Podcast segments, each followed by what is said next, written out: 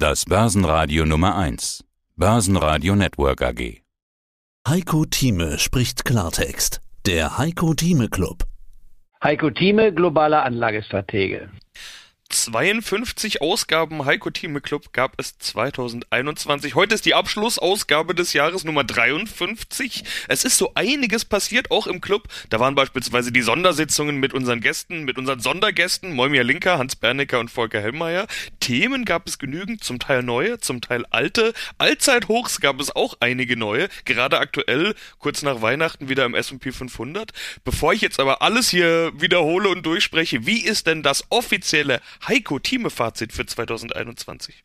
Ja, 2021 wird in die Geschichte eingehen als ein ausgesprochenes, positives, fast Ausnahmejahr, denn wir haben weit mehr als den Durchschnitt erzielt, sowohl beim DAX-Index, wenn man es mal annimmt, nicht wahr, kommen wir wahrscheinlich auf einen Plus von rund 16 Prozent, vielleicht sogar noch etwas mehr in den verbleibenden drei Tagen mit dem heutigen Tag eingeschlossen.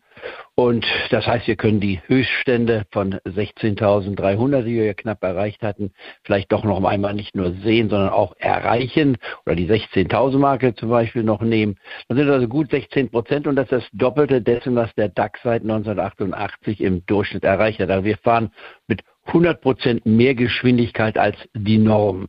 Und an der Wall Street sieht es so aus, wenn man alles hineinrechnet, weil es ja kein tesorierender Index ist, der Standard Poor's 500 Index, auch nicht der Dow Jones Index. Wenn man sich dort anschaut, kommen wir dort auf ein Plus von ungefähr 26 Prozent. Mit Dividenden eingeschnitten sind wir bei 28 Prozent. Wenn man noch die Währungsgewinne hineinnimmt, kommt man auf über 30 Prozent.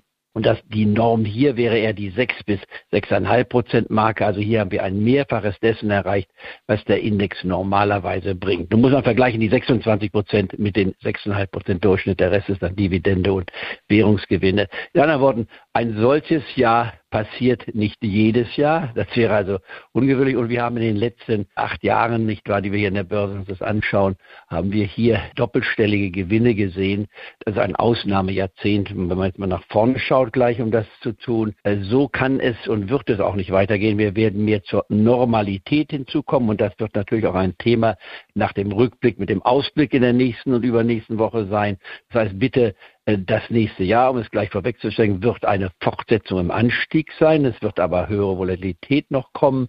Korrekturen werden auch dabei auftauchen. Aber es geht weiter. Es lohnt sich, A, an der Börse weiter investiert zu sein, muss eine gewisse Flexibilität beweisen oder Nervosität überwinden, die wir haben. Und was dieses Jahr auch gezeigt hat, ist, es war auch in manchen Bereiche natürlich sehr, sehr volatil und man musste auch relativ schnell handeln. Es sei denn, man hat sich gesagt, ich kaufe am Anfang gleich den DAX-Index, hätte man auch machen können, und kaufe den Standard Poor's oder Dow Jones Index und hätte man ein Plus in der gemischten Form zwischen DAX und Dow Jones, wenn man das mal zusammenfasst, käme auf plus 20 Prozent, ohne etwas getan zu haben, ohne einen Heiko Thieme Club gehört zu haben, wäre auch möglich gewesen. Aber man hätte wahrscheinlich hier und da doch Nervositäten selbst erlebt und dann vielleicht die falsche Entscheidung getroffen. Deswegen hoffe ich, werden uns die Mitglieder zustimmen, dass doch die wöchentliche Diskussion von uns immer wieder erfrischend sein sollte, auch ergiebig sein sollte. Nicht alles, was gesagt wurde von meiner Seite, wird immer das Richtige sein. Aber ich hoffe, man wird mir auch zugestehen, dass ich das, wenn ich schief liege, ich auch zu solchen Schieflagen stehe.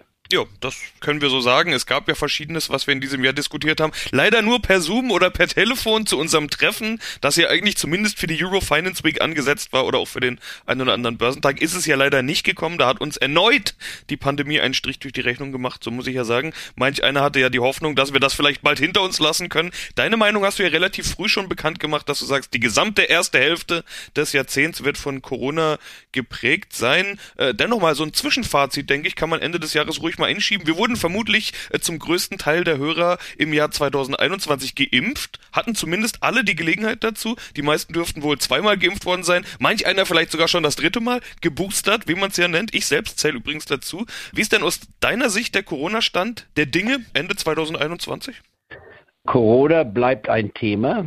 Und zwar, weil wir es nicht aus der Perspektive Deutschland oder jetzt hier bei mir Spanien oder USA sehen müssen, oder sollten wir müssen es global sehen. Und in der globalen Szene sind wir noch am Anfang dessen, was wir also eine Herdenimmunität nennen. Selbst in Deutschland haben wir es noch nicht erreicht, weil man gemerkt hat, ursprünglich die 70 oder 80 Prozent reichen nicht aus. Man muss mindestens 90 Prozent haben.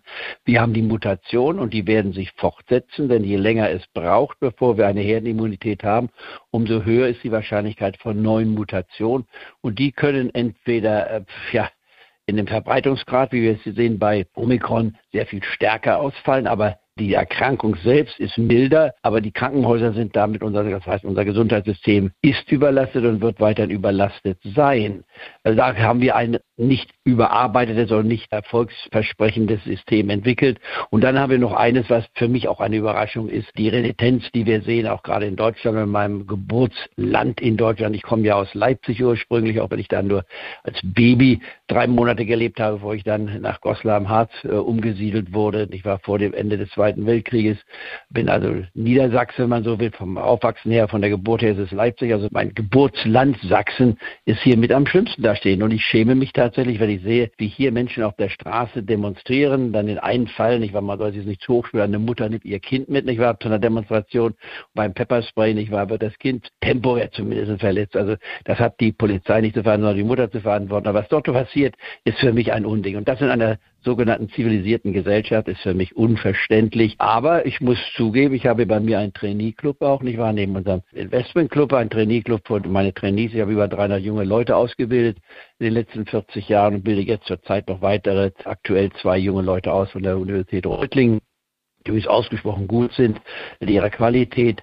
Wenn ich mir das anschaue und zurückblicke hier, was hier gemacht wird, äh, kann ich nur sagen, mein Gott, wie können die Menschen jetzt, normale Bürger, sagen, und wir haben einen Trainer bei uns auch, der sehr prominent übrigens ist, kommt aus Österreich, der sagt, ich lehne es ab, geimpft zu werden. Das ist für mich sehr schwer nachvollziehbar. Wenn einer es aus religiösen oder aus gesundheitlichen Gründen macht, okay. Aber dass einer per se sagt, ein ernstzunehmender Mensch, das Impfen ist falsch, wir sind alle fehlinformiert, das widerspricht meiner Schlussfolgerung. Hier kann man mich als Analyst gleich mal bewerten. Wenn ich zum Beispiel etwas Analytisches machen will, und es dreht sich um eine medizinische Frage, dann wende ich mich an die Mediziner. Ich glaube nicht, dass ich als Nichtmediziner, obwohl ich aus einer medizinischen Familie komme, dass ich mehr weiß als alle Mediziner. Und wenn 92, über 90 Prozent der Ärzte sich impfen lassen, dann ist das für mich einfach das, die Ende der Antwort. Muss, sollte man sich impfen lassen, ja oder nein? Ich tue das, was die Mediziner tun, die uns behandeln. Denn wenn ich plötzlich ein, besser sein will als die Mediziner, das wäre unverständlich für mich. Also kurzum, jeder sollte sich impfen lassen, jeder sollte seine Boosterimpfung machen, sollte sich auch regelmäßig testen. Ich mache es durch eine freiwillige Isolation. Mit dem Testen brauche ich da nicht viel zu, tun. Ich bin geboostet, nicht wahr? Und habe auch zum ersten Mal selbst mich gegen Grippe impfen lassen und fühle mich dabei keinesfalls unwohl. Aber ich halte mich auch bewusst zurück.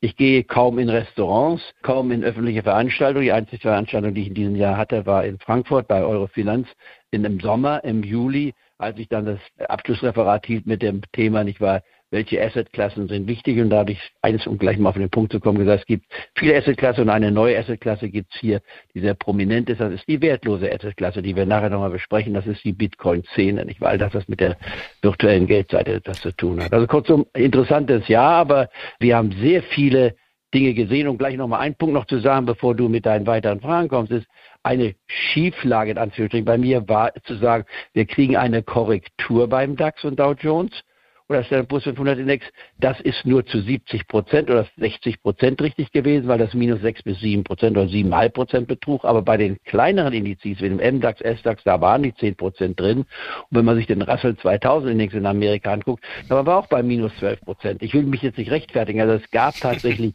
Korrekturen. Und dann, wenn man auf Einzeltitel geht, wenn man mal den DAX durchsieht, gibt es kaum einen Wert, der nicht eine 10-prozentige Korrektur gemacht hat. Dann musste also etwas tiefer gehen, um die Korrektur zu erkennen erkennen und nicht nur an der Oberfläche bleiben. Das wollte ich dabei sagen. Keine Rechtfertigung, aber die zehnprozentige Korrektur beim DAX und Dow Jones ist ausgeblieben und äh, ich greife mal vor, sie wird auf jeden Fall mit einer 80-prozentigen Wahrscheinlichkeit aus meiner Sicht im nächsten Jahr passieren. Ja, dann sind wir jetzt quasi schon von Corona zur Börse rübergekommen. Ich möchte noch eine Ergänzung zu deinen Aussagen davor machen. Dieser Vorfall mit dem vierjährigen Kind, der war in Schweinfurt. Wollte ich nur der Richtigkeit oh. halber kurz ergänzen. Das Ganze hat nicht in Thüringen und auch nicht in Sachsen stattgefunden, sondern in Bayern beziehungsweise noch genauer Franken und noch präziser Schweinfurt. Das nur der Richtigkeit halber als Ergänzung. Aber kommen wir zur Börse, zu unserem nächsten Thema, bei dem wir gerade schon gelandet sind. Der DAX Anfang des Jahres mit 13.700 noch was ins Jahr gestartet. Kurz danach einen neuen Rekord im DAX.